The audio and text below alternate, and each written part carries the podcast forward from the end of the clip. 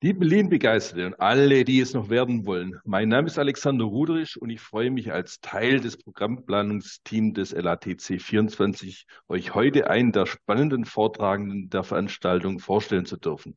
Ich habe die Freunde, äh, Freude, mit Professor Markus Schneider über seinen interessanten Ansatz zur Steigerung der Nachhaltigkeit in Unternehmungen durch Reduzierung des Flächenverbrauchs zu sprechen.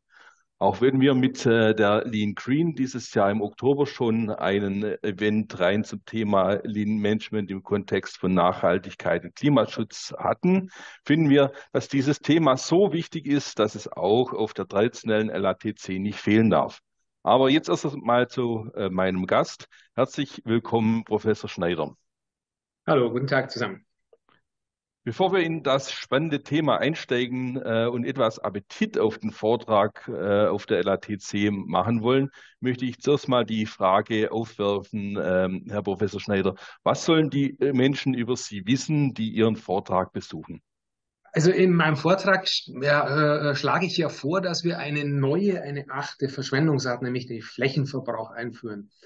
Ähm, jetzt stehe ich selber natürlich, nachdem ich seit 20 Jahren Lean mache, auch immer ein bisschen kritisch äh, gegenüber, wenn jemand da an unserem seit Jahrzehnten etablierten Lean-System da äh, rumfummeln möchte und was Neues machen möchte. Na, da gibt's dann Information und Kreativität und was weiß ich alles als achten äh, äh Vorschlag oder Vorschlag für die achte Verschwendungsart.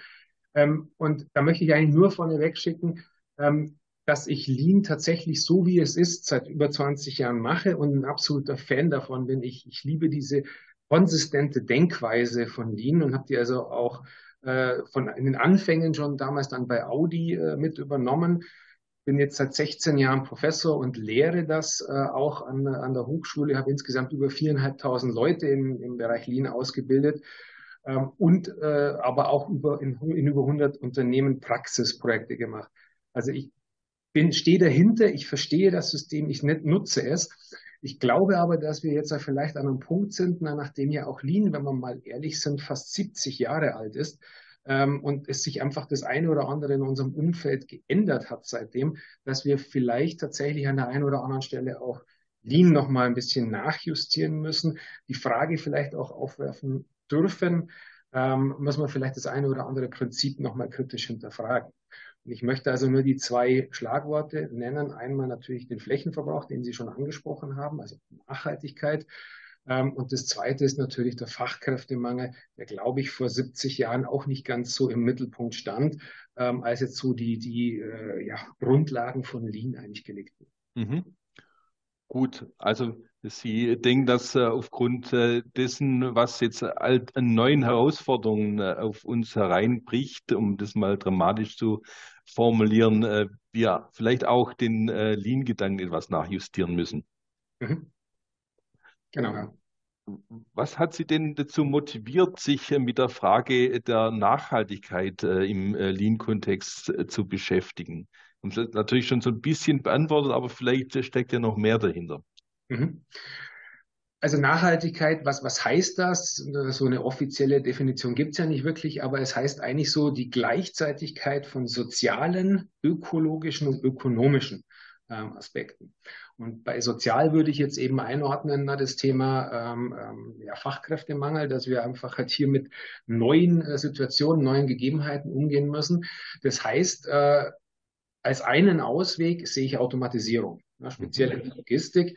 Ähm, und äh, wir müssen einfach schauen, wie können wir im Lean-Umfeld, wie können wir das mit äh, Automatisierung, Automatisierbarkeit vereinen. Ähm, wenn man das Ganze ein bisschen genauer anguckt, na, Routenzüge und so weiter, das ist alles auf Menschen ausgelegt. Ähm, ist auch super, ist auch gut so. Na, das sind für Menschen gemachte Systeme. Und wenn wir die eins zu eins automatisieren, dann laufen wir meiner Meinung nach in eine Denkfalle. Das heißt also, wir sollten dann diese Systeme hinterfragen, äh, aus Sicht einer Automatisierung. Was haben denn die Automatisierungen für Stärken? Und müssen das System vielleicht neu denken. Also bitte nicht einfach nur eins zu eins automatisieren. Mhm. Ähm, das ist das eine. Und der ökologische Aspekt bei den Flächen, ähm, da fühle ich mich so ein bisschen zurückversetzt in die Anfänge vor 20 Jahren, ne, dieses Thema Sehenlernen, äh, wo wir gelernt haben, ähm, äh, zu sehen, dass in dem damaligen Produktionssystem, meistens im Massenproduktionssystem, jede Menge Verschwendung drin steckt. Also unsere sieben Timwoods eben. Ne? Ähm, Und genau das Gleiche machen wir gerade auch wieder mit vielen Menschen, dass wir unser in der Musterfabrik unser eigentlich relativ gutes Lean-System zeigen und dann die Leute sehen beibringen, wie immer noch flächenverschwendend dieses System ist. Das ist der erste Schritt. Das möchte ich auch in meinem Vortrag dann äh, ein bisschen mit den äh, Gästen, mit den Zuhörern, äh, Zuschauern machen, ähm, dass wir uns da mal klar machen, was da noch drin steckt an, an Flächenverbrauch und Optimierung. Und das ist natürlich ein wichtiger Beitrag zur Ökologie, weil dann müssen wir das Ganze nicht zubetonieren, nicht heizen äh, äh und wir haben die Fläche einfach für andere äh, Dinge zur Verfügung, um noch äh, unseren CO2-Beitrag zu verbessern. Mhm. Ähm, was ich jetzt ein bisschen raushöre, ist, ähm, im, im Lean denken wir ja äh, sehr, sehr stark über die, die Menschen nach und, versuchen eben durch äh, Kaizen und äh, was wir alles so betreiben, das für, für die, die, die Menschen gut zu machen. Mhm. Dass, dass die da, da möglichst eben ähm, gut arbeiten können, ohne diese unnützen Aufwände ähm, machen zu müssen. Und wenn ich es jetzt richtig verstanden habe, muss man diesen Ansatz erweitern und auch so ein bisschen aus der Perspektive der Automatisierung denken und eben dafür sorgen, dass auch die Automatisierung an sich eben äh, nicht anfängt, äh, äh, unnütze Dinge zu tun. Ganz genau. Also äh, na, ein automatisierter, schlechter Prozess, oder wenn Sie einen schlechten Prozess automatisieren, haben Sie einen schlechten automatisierten Prozess. Ähm, das heißt, das Lean-Denken äh, bleibt bestehen mit auch diesen äh, Zielen, die wir da haben. Aber wir müssen, glaube ich, das, wie wir es tun, mhm. aus Sicht einer Automatisierung neu, neu äh, interpretieren und neu denken. Natürlich dann wieder zum Wohl auch des Mitarbeiters, der Mitarbeiterin, ähm, aber dass wir zwischendrin zum Beispiel wirklich auch hier uns überlegen, was in der Logistik könnten wir denn sinnvollerweise automatisieren? Auch mit diesen ganzen Themen na, nicht wieder kleine Teilsysteme zu mhm. Optimieren, mhm. sondern ganze Prozessketten und dann aber den Mitarbeiter an, am Arbeitsplatz das Ganze so zur Verfügung stellen, ähm, dass er oder sie wieder den Job machen kann. Also da bleibt Lean gleich aber vielleicht Krankenschwester, Chirurg ein bisschen hinterfragen und auch äh, Systeme so zu verändern, dass sie besser automatisierbar sind. Mhm. Also letztendlich, ähm, was ich jetzt zwischendrin auch noch höre, eben auch so ein bisschen noch diese Zusammenarbeit äh, zwischen Automatisierung und Menschdenken. Genau. Und da ähm, gehen halt viele in Richtung kollaborativer Technik, mhm. kollaborativer Robotik. Und wir äh, sagen an der Stelle genau, das beißt sich mit der Produktivität. Die Geräte sind dann so langsam, weil sie immer auf den Mensch aufpassen müssen, dass wir versuchen, die konsequent zu trennen. Das mhm. heißt, dass ich in einem möglichst großen Teilsystem mit äh, Industrierobotern und Industriegeschwindigkeit einfach fahren kann, um das Thema produktiv und effizient zu machen.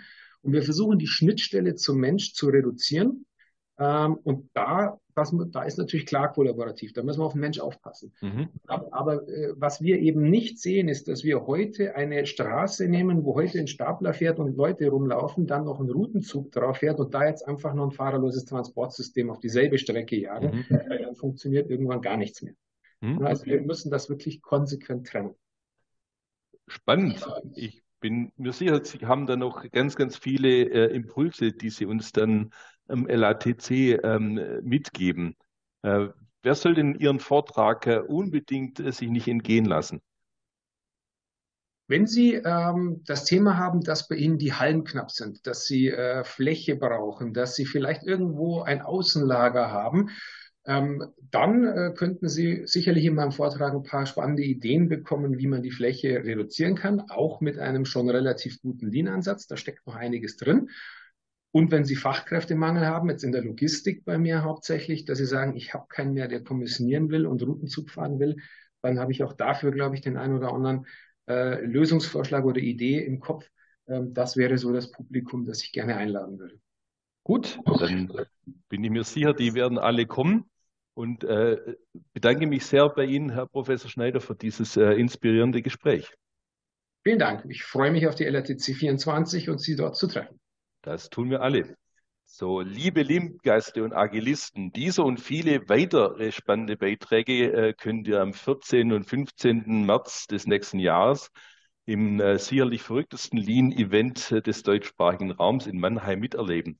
Karten dafür gibt es noch ein paar. Äh, ähm, die kann man erwerben über die äh, leanbase.de. Äh, ich freue mich, möglichst viele von euch in Mannheim begrüßen zu dürfen und ähm, seid frei nach Max Giesinger, einer von 1111. So, bleibt gesund, bis dann.